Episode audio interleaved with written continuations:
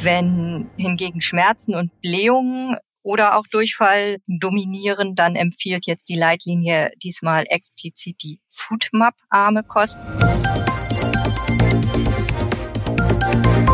Hallo und herzlich willkommen zum PTA-Funk, dem Podcast von das PTA-Magazin. Mein Name ist Julia Pflegel und ich bin die Chefredakteurin des Magazins. In unserer aktuellen Episode, die übrigens die 75. Episode des Podcasts PTA-Funk ist, darauf sind wir sehr stolz, habe ich mich mit meiner Kollegin Kirsten Bechtold zum Thema Reizdarmsyndrom ausgetauscht. Und zwar ist die Kirsten PTA und Ökotrophologin und weiß sehr gut Bescheid auf diesem Gebiet. Wir sprechen darüber, welche Rolle die Ernährung bei Reizdarmsyndrom spielen kann und was PTA in der Apotheke ihren Kundinnen in dieser Hinsicht empfehlen können. Ein ganz interessantes Thema in diesem Zusammenhang sind die Foodmap. Lassen Sie sich überraschen. Ich wusste nicht genau, worum es ging, aber Frau Bechtold, Kirsten hat es mir super toll erklärt. Für Sie hoffentlich auch super toll erklärt. Viel Spaß beim Zuhören. Seien Sie gespannt. Hallo Kirsten, guten Morgen. Hallo Julia. Heute mal wieder wir beide im Podcast PTA Funk. Ich freue mich. Ja, ich mich auch. Heute geht's um die Themen Reizdarmsyndrom und Ernährung. Du bist ja Spezialistin dafür als Ökotrophologin und PTA bist du ja auch, ne? Das stimmt. ja, jetzt äh, in der Apotheke kommen ja PTA häufig mit Kunden und Kundinnen in Berührung, denen Reizdarmsyndrombeschwerden zu schaffen machen oder Symptome des Reizdarms zu schaffen machen. Ähm, wie sieht's denn aus? Kannst du uns kurz sagen, was überhaupt die Hauptbeschwerden sind und wie viele Menschen daran leiden in Deutschland? Kann man das überhaupt sagen? Ja, die Symptome, die kann man benennen, auch wenn die ziemlich unspezifisch sind. Und das erschwert ja leider auch die Diagnose für die Betroffenen. Die müssen ganz häufig von Arzt zu Arzt rennen, bis dann wirklich zum Schluss die Diagnose Reizdarmsyndrom steht und auch andere Krankheiten ausgeschlossen wurden, wie Darmkrebs oder Zöliakie oder auch Laktoseunverträglichkeit. Und denn die typischen Symptome sind Bauchschmerzen, die ziemlich unspezifisch sind und zum Teil auch sogar bis in den Rücken ausstrahlen können. Da würde man jetzt nicht unbedingt auf eine, ein Reizdarmsyndrom normalerweise bei Rückenschmerzen schließen. Nee, wahrlich nicht. Ähm, klassisch ist auch so ein Gefühl von Aufgeblähtsein oder Völlegefühl, Blähung. Und Durchfall, also Stuhlveränderung, ähm, an erster Stelle eigentlich so ein weicher Stuhldurchfall aber auch das genau das Gegenteil, eine Verstopfung kann ebenso ein typisches Symptom für das Reizdarmsyndrom sein. Und daher also ist es dann ja halt wirklich, Entschuldigung, sehr vielfältig und ja sehr schwierig zu diagnostizieren. Absolut. Ähm, Gut, in der Apotheke macht man eh keine Diagnose, aber das hört sich ja wirklich sehr komplex an. Das kann ja, kann ja wirklich von bis sein, ne? Wie ja, das kann Und also ist wirklich detektivisches Gespür gefragt. Ganz häufig auch vom Arzt. Also und deswegen ist die Diagnose, also da gibt's Kriterien für die Diagnose, die die Leitlinie auch nennt. Also die Beschwerden, die müssen eigentlich mindestens drei Monate auftreten oder halt ständig wiederkehren im Zusammenhang mit Darmbeschwerden. Ein weiteres Kriterium ist, dass die Lebensqualität extrem stark beeinträchtigt sein muss und halt, was ich schon eben gesagt hatte, der Ausschluss anderer Krankheiten natürlich ganz wichtig. Mm, und aufgrund dieser schwierigen Konstellation ist es natürlich auch etwas schwierig, Zahlen zu nennen. Die Leitlinie, die wurde ja jetzt letztes Jahr aktuell im Juni veröffentlicht. Danach sollen weltweit etwa 11 Prozent der Menschen betroffen sein. Klar ist wohl der Leitlinie zufolge, dass es familiäre Häufungen gibt. Also wenn irgendwer in der näheren Verwandtschaft unter Reizdarmsyndrom leidet, hat man selbst ein zwei- bis dreifach höheres Risiko, auch eins zu entwickeln. Und klar oder bekannt ist wohl auch, dass Frauen leider häufiger betroffen sind als Männer. Es gibt ja eine aktuelle Version der Leitlinie Reizdarmsyndrom. Wer gibt denn diese Leitlinie heraus? Kannst du uns das sagen? Das ist die Deutsche Gesellschaft für Gastroenterologie, Verdauungs- und Stoffwechselerkrankungen, äh, gemeinsam mit der Deutschen Gesellschaft für Neurogastroenterologie und Motilität. Oha, die haben bestimmt viel zu tun, sich zu einigen. das so, glaube ich auch. So viele Experten. Diese aktuelle Leitlinie rückt den Stellenwert der Ernährung stärker in den Fokus, als das je zuvor geschehen ist. Wie kam es dazu? Kannst du uns dazu was sagen? Ja, weil das gibt natürlich, also die erste Leitlinie überhaupt, die wurde 2011 veröffentlicht und in zehn Jahren gibt es natürlich meist ziemlich viele neue Erkenntnisse zu Krankheitsbildern. Also vor allem beim Reizdarmsyndrom, weil das ja vorneweg ein eher neues Krankheitsbild war. Und heute berücksichtigt man daher auch Störungen des Darmnervensystems und der Darmhirnachse und auch das Entzündungsgeschehen im Darm. Und immer wenn der Darm im Spiel ist, liegt es dann natürlich auch nahe, dass die Ernährung ein bisschen mehr in den Fokus rückt, weil schließlich äh, ja alles, was wir essen, auch durch den Darm geht. Aber mit Blick auf die Ernährung gibt's halt schon noch viele Fragezeichen. Der momentane Stand laut der Leitlinie ist, das, was wir essen, ist nicht die Ursache für das Reizdarmsyndrom, aber es kann wohl zum Entstehen der Symptome beitragen oder sie auch verschlimmern oder verbessern, je nachdem, was wir zu uns nehmen.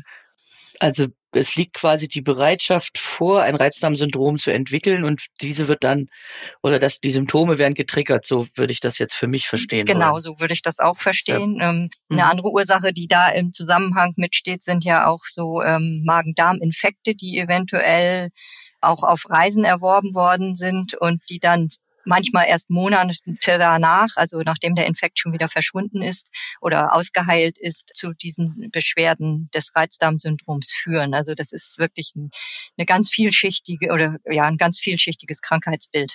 Und die Ernährung ist dann halt ein Baustein, an dem vielleicht etwas geschraubt werden kann. Da ist ja in der Tat äh, akribische Detektivarbeit gefragt. Ja. ja. Was die Ernährung betrifft, rät denn da die Leitlinie zu bestimmten Ernährungsformen oder zu bestimmten Lebensmitteln? Ähm, ja, also da die Symptome so vielfältig sind, gibt's da halt auch keine einheitlichen Empfehlungen. War jetzt irgendwie schon fast zu vermuten, denke ich. Sowohl bei Durchfall, aber auch bei Verstopfung haben sich wohl Ballaststoffe bewährt und hier am besten die löslichen, die im Darm das Wasser auch schön binden und ja, dann ist hier laut der Leitlinie eine gute Empfehlung, die auch PTA äh, ihren Kundinnen weitergeben können ist der Flohsamen, die Flohsamenschalen. Die haben sich wohl bewährt bei Durchfall und Verstopfung. Wenn hingegen Schmerzen und Blähungen oder auch Durchfall dominieren, dann empfiehlt jetzt die Leitlinie diesmal explizit die Foodmap-arme Kost als eine Möglichkeit auszutesten, was vertragen wird oder nicht und um die Symptome zu bessern. Oha, das triggert ja meine nächste Frage. Foodmap hört sich ja ein bisschen, ja, hört sich irgendwie interessant an, aber was ist das? Also die einzelnen Buchstaben, das ist die englische Abkürzung für fermentable Oligosaccharide, Disaccharide, Monosaccharide, and, also und Poliole. Mhm. Und dahinter, also Foodmap verstecken sich ganz viele verschiedene Inhaltsstoffe, die auch in ganz vielen verschiedenen unterschiedlichen Lebensmitteln vorkommen. Und zwar sind das kurzkettige Kohlenhydratverbindungen wie die Fructose oder die Laktose oder die Oligosaccharide, das sind aus wenigen Einfachzuckern aufgebaute Kohlenhydrate. Ein Beispiel wären hier die Fructane oder auch die Galaktose, die man vielleicht kennt. Und hinter den Poliolen, das sind mehrwertige Alkohole, zum Beispiel Sorbitol. Diese Inhaltsstoffe, die werden im Dickdarm von den Bakterien vergoren, also fermentiert. Das erklärt dann das F. Mhm. Und die Symptome erklären sich dann daraus, dass durch die Fermentierung Gase entstehen und dann halt die typischen Symptome Blähung und Bauchschmerzen entstehen können. Und also brauche ich eine Foodmap-arme Kost. Genau, das zumindest wenn Durchfall und diese Blähungen und Schmerzen dominieren. Bei Verstopfung ist die Datenlage da nicht ganz so eindeutig. Mm, da kann es möglicherweise helfen, das sollte man austesten. Ich möchte nochmal auf die Foodmaps zurückkommen. Erstens finde ich, das ist so ein interessanter Name und zweitens haben wir, glaube ich, noch nicht ganz klar gemacht, in welchen vielen und vielfältigen Lebensmitteln die Foodmaps drinstecken, Kirsten. Ja, das ist richtig und das sind in der Tat wirklich viele. Also die Oligosaccharide, die verstecken sich zum Beispiel in Artischocke, in den Bohnen und Linsen und Zwiebeln, aber auch in Getreide, Couscous und Nudeln, was man so auf den ersten Blick ja gar nicht so vermutet. Laktose, das ist natürlich ganz klar, klassisch Milch und Milchprodukte wie der Joghurt, aber auch in weichen und unreifen Käsesorten wie Hüttenkäse oder Ricotta und Frischkäse versteckt sich Laktose. Hingegen ist Hartkäse fast laktosefrei. Der wird auch häufig bei Laktoseintoleranz deswegen vertragen. Das liegt am Herstellungsprozess. Mm, die Fructose ist auch ganz klassisch natürlich in fast allen Obstsorten enthalten und auch in Süßungsmitteln wie Honig war auch in dem Fructose-Glucose-Sirup, also auch in vielen fertig oder stark verarbeiteten Lebensmitteln. Ja, die, das kann man ja hinten, kann man ja immer drauf gucken hinten. Ne? Auf das Inhaltsverzeichnis, wenn genau. man möchte. Und die Poliole, die verstecken sich in Süßungsmitteln wie Sorbitol. Da weist das Ol hinten auch schon darauf hin. Da können die Reizdarmpatienten auf jeden Fall schon auch auf das Inhaltsverzeichnis gucken und möglichst zu anderen Süßungsmitteln wie Aspartat oder Zyklamat greifen, also alles, was mit Ol endet, meiden. Und die Poliole sind natürlicherweise auch in Äpfeln, also in Früchten drin, in Äpfeln, Aprikosen oder Nektarinen, aber auch in Paprika, Mais und Blumenkohl. Also wirklich eine ganze Palette. Und ja. das erklärt auch nochmal, warum die Diät nur sechs bis acht Wochen durchgeführt werden muss, weil das wird sonst sehr, sehr einseitig auf Dauer. Und was ist mit der guten alten Glukose? Die Glukose spielt in dem Zusammenhang meines Wissens keine große Rolle. Ganz wichtig dabei ist aber, dass man das immer mit einer Ernährungsfachkraft oder dem Arzt oder also jedenfalls jemand Geschultem durchführt, die Foodmap-arme Kost. Und das ist auf keinen Fall eine Dauertherapie. Die sollte einfach nur für sechs bis acht Wochen klassischerweise durchgeführt werden. Wenn man diese ganzen Lebensmittel, die Foodmap enthalten, dauerhaft meidet, dann leidet das Darmmikrobiom darunter auch und kann verarmen und das ist ja auch nicht gewollt. Also muss es quasi ausgetestet werden, also wie so eine Auslassdiät und dann ausgetestet werden, mit der Ernährungsfachberaterin besprochen werden, dass man sich so eine individuelle Kost zusammenstellt. So stelle ich mir das jetzt gerade vor. Genau so ist das, ja. Da lässt man erstmal quasi fast alles weg und dann guckt man nach und nach, wie ah. viel man wieder verträgt. Und am Ende wird dann im Idealfall so ein Ernährungsplan entstehen, die, also eine, mit einer weitgehend normalen Ernährung und möglichst wenig einschränkend, so dass die Symptome möglichst verträglich sind und verringert sind. Und wenn man ganz viel Glück hat, verschwinden sie eventuell auch sogar ganz. Oder man nimmt Butylscopolamin zum Beispiel gegen die Krämpfe. die Krämpfe. Ja, das geht natürlich auch. Und ja, ja, das muss man natürlich auch. Also das ist ja schön und gut, dass man in der Apotheke zur Ernährung berät, ja. keine Frage. Aber die brauchen ja, die Betroffenen brauchen ja dann auch so akute Hilfe. Und ich ja. glaube, da gibt's auch dann das ein oder andere Arzneimittel. Ja, auch, also auch Pfefferminzöl zum Beispiel. Pfefferminzöl. Das ist auch wohl wirksam oder zumindest immer ein Versuch wert. Ja, ist auch, wenn ich mich recht entsinne, zugelassen bei Reizdarmsyndrom. Ja, ja, genau. Bei Kindern ja. ist die Evidenz übrigens für die Foodmap-Diät ganz, ganz schlecht, also noch viel, viel unausgereifter als für Erwachsene. Und daher empfiehlt die Leitlinie, diese auch wirklich nur im Einzelfall und auf jeden Fall mit einer Fachkraft durchzuführen. Also bei Kindern stelle ich mir das auch echt schwierig vor, zumal die ja erst ab einem gewissen Alter überhaupt die Symptomatik richtig beschreiben können, ne? Ja, das ist richtig. Und die geraten halt, also brauchen ja ganz viele Nährstoffe auch, um nicht in ja. Mangelsituationen zu geraten, die ihr Wachstum dann irgendwie beeinträchtigt oder weitere Folgen hat. Was ja immer oder was seit Jahren ja groß im Gespräch ist und auch vielfältig verkauft wird, auch außerhalb der Apotheke, das sind die Pro- und Präbiotika. Spielen die bei Reizdarmsyndrom denn auch eine Rolle? Die Präbiotika nicht. Da gibt es kaum Studien zu für den Einsatz und da lassen sich keine Aussagen treffen. Für die Probiotika hingegen schon, für bestimmte Spezies, zum Beispiel Bifidobakterien oder Lactobacillus-Spezies. Die haben sich in Studien positiv bemerkbar gemacht, also positive Effekte vor allem bei Schmerzen und Blähungen und auch was die Stuhlfrequenz und Häufigkeit angeht, gezeigt. Und daher werden die auch ausdrücklich in der Leitlinie genannt als eine Option auch in Form von Nahrungsergänzungsmitteln das Reizdarmsyndrom positiv zu beeinflussen. Andere Nahrungsergänzungsmittel hingegen, dafür gibt es keine Leitlinienempfehlung. Erstaunlich. Dafür wird doch sehr viel Werbung dafür gemacht. Das stimmt. Sag ich jetzt mal ein bisschen kritisch, ne? Ja, also das muss man halt schon, also wenn jemand ganz verzweifelt ist, würde ich halt auch immer sagen, okay, man kann es mal probieren über einen gewissen Zeitraum, aber es ist dann halt, man muss halt wissen, dass es keine leitliniengerechte Empfehlung ist. Es gibt halt keine Evidenz dafür. Nee, ne? genau. Ausprobieren kann man ja vieles Ja. oder muss man ja sicher auch vieles. Ja. Gibt es allgemeine Tipps, die eine PTA oder die PTA ihren Kundinnen mit auf den Weg geben können? Ja, ganz wichtig ist auf jeden Fall eine einfühlsame Beratung, weil die Kundinnen ja meistens schon wirklich von Arzt zu Arzt geschickt worden, die Beschwerden häufig auch immer noch als rein psychisch abgetan werden und die Patienten und Patientinnen dann so wie eingebildete Kranke dahingestellt werden. Und deswegen ist Empathie sicherlich das äh, Erste, was man für einen guten Beratungseinstieg neben den fachlichen Tipps dann natürlich.